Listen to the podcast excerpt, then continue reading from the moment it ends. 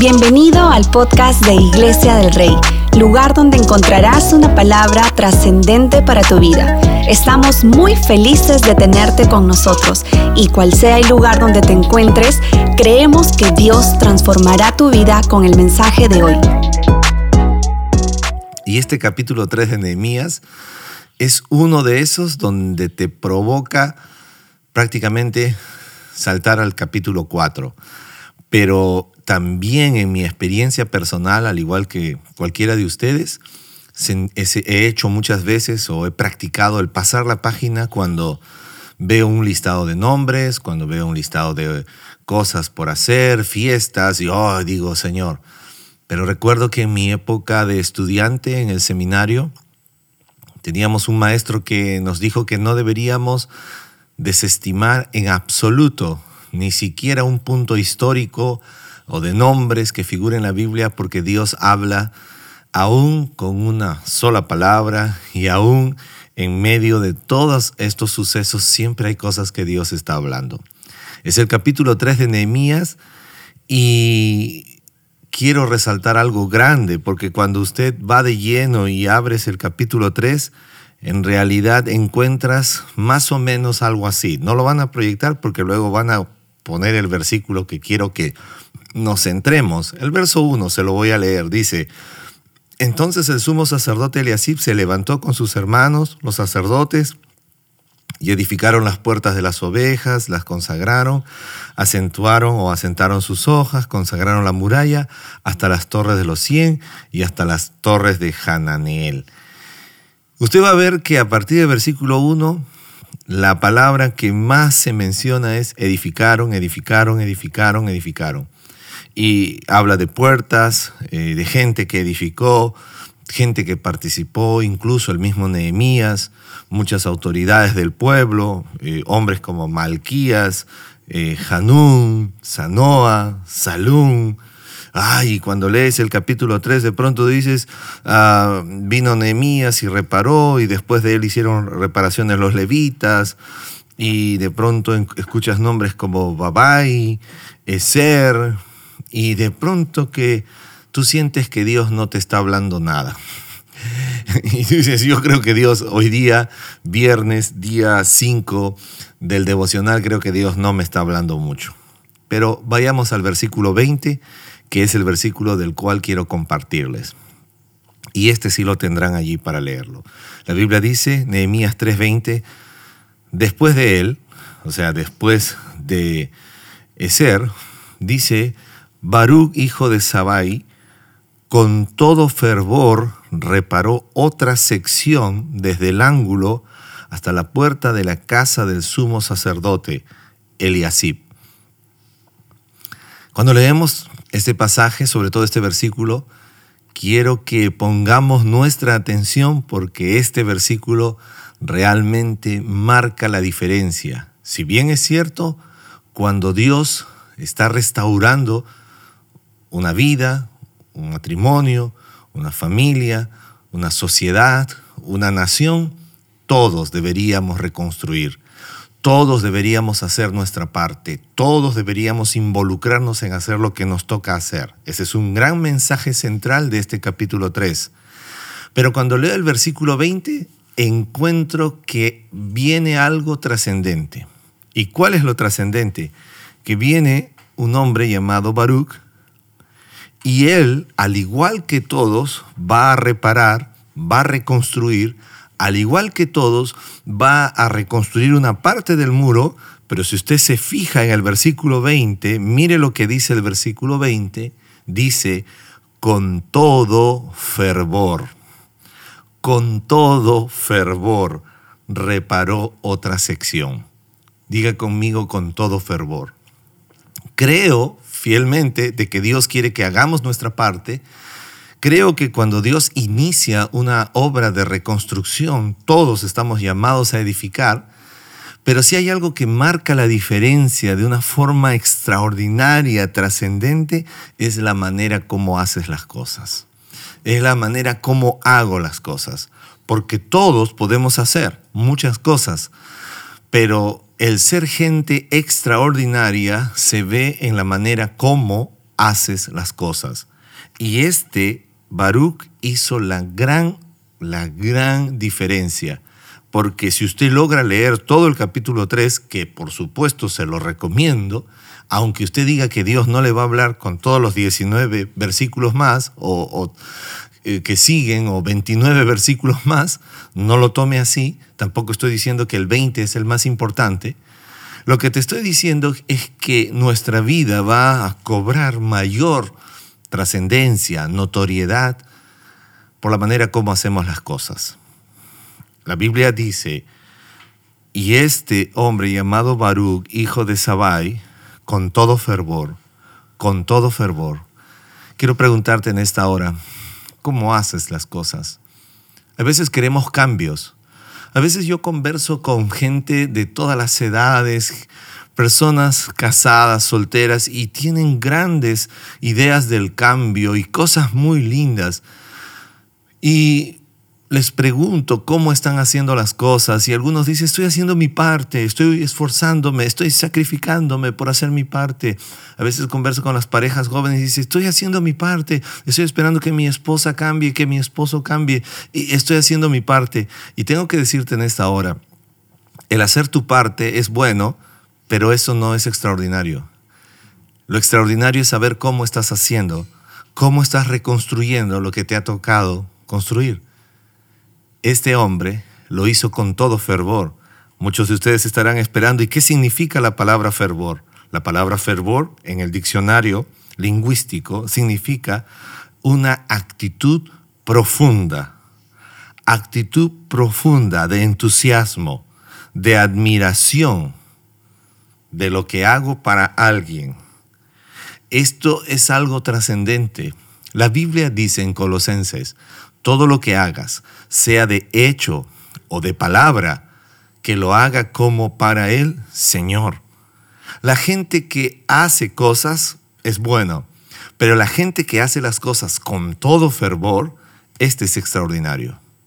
Y este Baruch pasó a ser, yo diría, un hombre extraordinario allí, porque él no solo edificó, sino lo hizo con todo fervor. Y si usted logra mirar la Biblia, y es por eso que necesitamos ser muy atentos, estar muy atentos a lo que la Biblia nos habla, porque en este pasaje no antepone lo que hizo, sino cómo lo hizo. Mm, ¿Cuántos pueden sentirse wow con esto? Versículo 20. Dice, esto es importante no antepone lo que hizo, sino el cómo lo hizo. Increíble. Dios no solamente ve lo que haces, sino el cómo lo haces. ¿Qué es lo que está llevándote a hacer lo que estás haciendo? Mire el pasaje, obsérvelo. Con todo fervor, o sea, está viendo el cómo lo hizo y luego lo que hizo. Y si hay alguna gran enseñanza que podemos sacar en nuestras vidas, no es lo que haces. No se trata de cuánto haces, sino de cómo lo haces. Ya te dije que este pasaje podría entrar a cada área de tu vida. Por ejemplo, si eres casado, no se trata de ser simplemente esposo o esposa, no se trata simplemente de ser papá o mamá, se trata de saber cómo lo haces. ¿Cuál es tu actitud? No se trata de saber si eres un trabajador más en tu empresa, sino el cómo lo haces. No se trata de saber si eres un hijo que hace las, cumple las órdenes de sus padres, sino el cómo lo haces. El cómo lo haces. ¿Cuántos de ustedes recuerda a Caín y Abel presentando su ofrenda delante de Dios en el libro de Génesis? Y Dios no estaba mirando la cantidad, pero el cómo va a determinar la calidad de lo que haces voy a volver a decirlo, el cómo lo estás haciendo va a determinar la calidad de lo que haces. La Biblia dice que Abel dio su más excelente sacrificio y esto lo puede corroborar usted en el libro de Hebreos. Es increíble lo que habla Hebreos porque aún estando muerto, dice la ofrenda de Abel sigue hablando por él. La gente extraordinaria es, no es extraordinaria porque está presente, sino es por el cómo hizo lo que hizo porque el cómo haces lo que haces va a ser y revelar lo extraordinario de tu vida. Y aun cuando no estés con vida, tus hechos hablarán de ti, acerca de ti. Este Baruch es increíble. Eh, para muchos que deben estar pensando, estarán diciendo, ah, seguro que por esto pastor le puso su nombre a su hijo. No. curiosamente, eh, lo hice por otra razón. Pero cuando encontré este pasaje, no les voy a negar que dije, oh Dios mío, qué lindo, quisiera que mi hijo sea así. ¿Se ha dado cuenta? Pero me estaba olvidando de algo, que realmente cuando Dios me dio este pasaje para estudiarlo, era Dios quien me estaba hablando a mí. Él me estaba animando a que no sea uno más que repara, sino que lo haga con todo fervor. El cómo lo haces, el cómo lo haces es antes de lo que haces. Wow. A mí me encanta, estoy saboreando este versículo, espero que usted lo esté entendiendo lo esté disfrutando conmigo, porque ya te dije, de repente eh, muchos yo posteé esta mañana eh, devocional número 5, Nehemías 3, y algunos fueron a su Biblia y reconstrucción de muros, encontraron nombres, Berequías, Hananías, Selemías, creo que hoy no nos habla el Señor. La palabra de Dios es viva, la palabra de Dios es eficaz, Dios siempre te habla, Dios siempre nos habla porque Dios nos ama. Y en este tiempo lo que quiero animarte es a que empecemos a hacer las cosas con fervor, porque si has empezado y has caído en una rutina donde solo estás haciendo y has perdido el fervor, déjame decirte que solo estás cumpliendo. Estás siendo solo un cumplidor de cosas, de acciones. Has caído en el activismo, lo mecánico, lo rutinario. Es que no se trata de lo que haces, sino del cómo lo haces. El cómo lo haces hace la diferencia en tu vida. Este Baruch llegó a ser un hombre notorio por la forma como hizo, la Biblia dice, con todo fervor, con todo fervor reparó otra sección. Algunos, ah, algunas traducciones bíblicas dicen, y algunos estudiosos en teología dicen que no solamente este Baruch edificó con todo fervor, sino que dicen que cuando la Biblia usa este término con todo fervor, reparó otra sección, se refería a que había hecho su parte, pero también hizo más de lo que le dijeron. Y es que la gente llena de fervor nunca hace las cosas por cumplir, nunca hace lo justo. He allí otra diferencia. La gente que hace las cosas con fervor nunca dice, ya, termino y me voy. La gente que hace las cosas con fervor no está diciendo, a ver, hasta ahí nomás es mío y ya, de ahí ya no. Es que hay fervor, ¿me entiendes? Hay algo hirviendo en tu corazón, hay algo encendido en tu vida, hay algo que no te va a permitir hacer y vivir en lo justo, si no vas a querer traspasar porque estás lleno de fervor. Es como cuando tus hijos están llenos de fervor jugando y tú le dices, mira hijo, máximo que te puedo dar dos horas. Y ellos dicen, por favor, una hora más, dos horas más. ¿Saben por qué? Porque están llenos de fervor en lo que están haciendo. Cuando tú vives con todo fervor, jamás vives al, al filo de la línea. Siempre quieres dar más porque es el fervor a Dios, es tu amor a Dios, es tu pasión a Dios lo que te mueve, es ese sentimiento, es esa acción, esa admiración, ese entusiasmo que te lleva a hacer cosas. ¿Cuántos están viéndome aquí? Yo tengo que decirte, si estás haciendo cosas, si has perdido el fervor, por eso que estamos terminando una vida donde solo estamos viviendo al margen de lo que nos toca hacer y no el fervor. La gente fervorosa siempre es extravagante. La gente fervorosa siempre quiere dar más. Siempre vive no en el común denominador. La gente fervorosa siempre vive encima de lo ordinario. Siempre en lo extraordinario. No se trata de cuánto haces, se trata de cómo lo haces. Esto hace que nuestra vida pueda florecer desde un ámbito bíblico. La Biblia dice que este hombre edificó con fervor y reparó otra sección. Eso es lo que está diciendo el versículo 20. Y después de él ya vinieron otros y hicieron también lo mismo. Usted va a poder mirar versículo 21, 22. Todos hicieron lo mismo. Pero cuando yo encontré en mi Biblia física esta palabra con todo fervor, lo pinté, lo remarqué, le hice varias líneas. le hice una línea con mi lápiz y dije, ojo, con todo fervor, con todo fervor. Quiero animarte y entrar a la parte final, porque en realidad es un solo verso, no tengo más que decirte, la palabra está clara allí, con todo fervor. Quiero preguntarte en esta hora, ¿cómo estás viviendo? Ponle todo el fervor que haces a las cosas de parte de Dios. Ponle fervor a tu vida. Pablo le dijo a Timoteo en una ocasión, aviva el fuego del don de Dios que está en ti. El fervor viene de tu intimidad con Dios, de tu relación con Dios. Ponle fervor. A veces hablo con mis hijos y ellos están conociendo un lado oscuro mío, que es, tengo, es un padre incansable, un padre que siempre está tratando de hacer y, le llamo el lado oscuro porque normalmente muchos de ustedes no lo ven, no porque sea malo, pero ellos están viendo un padre incansable, están viendo, y a veces mi hija, mi segunda hija está diciendo, papi, ¿cómo estás haciendo tanto esto a la vez? Y esta es una respuesta, porque trato de ponerle fervor a lo que hago. Yo quiero animarte que todas las áreas de nuestra vida podamos ser gente fervorosa y que la presencia de Dios sea quien anime ese fervor. Ponle esa pasión, Aviva el fuego del don de Dios a todo lo que haces. Avívalo, avívalo. Todo lo que hagas, sé extravagante. Ponle fervor, porque el fervor te llevará no solamente a hacer cosas, sino al cómo lo haces.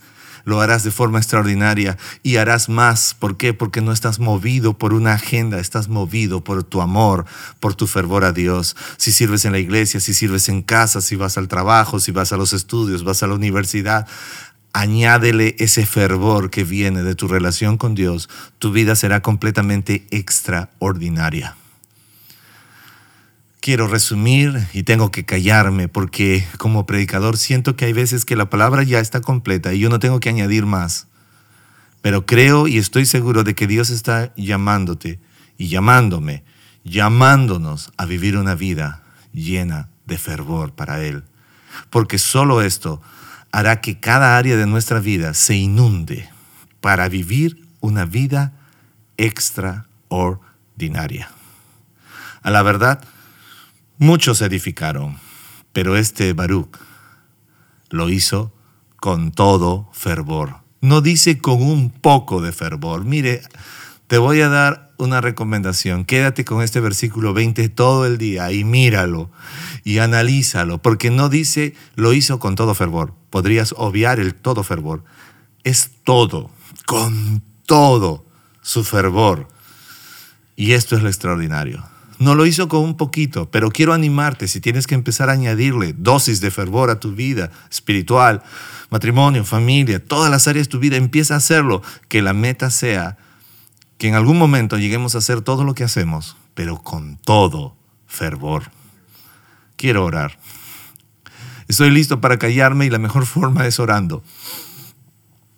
Y para usted que está allí, que podamos orar juntos, que Dios haga de nosotros hombres y mujeres llenos de fervor para Él, porque nuestro amor y nuestra pasión por Dios abarcarán nuestro ser, nuestro corazón y nos llevarán a hacer las cosas con todo fervor. Todo lo que hagas, Colosenses 3, 17, sea de hecho o de palabra, hazlo como para el Señor Jesucristo. Ayúdame a orar. Oremos juntos. Dios, gracias te damos. Queremos decirte de todo nuestro corazón, Señor, tú sabes todo lo que hacemos. Dentro de mi relación contigo, tú lo, sabes. De mi relación en mi casa, conyugal, familiar, trabajo, estudios, negocios, todo lo sabes, todo lo conoces. Pero hoy hemos sido retados, desafiados, animados a vivir con fervor, a hacer lo que tengo que hacer con fervor. Perdóname, porque a veces solo lo, lo he hecho por cumplimiento, por rutina. Pero este hombre, Baruch, nos da un gran ejemplo, que no solamente hizo con fervor las cosas, lo hizo con todo el fervor que había en él. Señor, ayúdanos a ser gente extraordinaria, la gente extraordinaria vive y hace las cosas con todo fervor. Perdónanos, perdóname si a veces estoy esperando cosas extraordinarias, pero lo que hago no lo estoy haciendo de forma correcta. Perdóname porque no quiero vivir mencionando en mi vida lo que hago, sino el cómo lo hago. Ayúdanos a seguir el ejemplo de este hombre y aún como Abel a dar lo mejor de nosotros. En Génesis dio su mejor ofrenda, Dios su mejor expresión de adoración. Guíanos en este tiempo. Te lo pedimos, Dios, en el nombre de Cristo Jesús. Haz de nosotros gente llena de fervor. Amén. Queridos amigos, estoy feliz. Espero que usted esté feliz y hayamos llegado a este viernes del día número 5 en nuestro devocional y que le pongamos fervor a partir de ahora a toda nuestra vida, a todo. Hay una frase que siempre digo, la vida no se trata, no, no, no, de cómo lo empiezas, sino cómo terminas. Que sea nuestro fervor lo que siempre quede. Quiero animarte a disfrutar nuestros servicios de domingo, doble horario por las mañanas, 9 y 11 de la mañana, y por las noches nuestro servicio en línea, si estás a la distancia, siempre es una gran alternativa, 7 de la noche. Estamos disfrutando mucho la palabra y espero que puedas remarcar este versículo 20, que lo puedas seguir meditando. Y yo diría, si puedes, lee los 32 versículos del capítulo 3 y empieza a mirar, de repente hay algo que olvidé. De repente hay una palabra que podría ser de gran trascendencia para ti.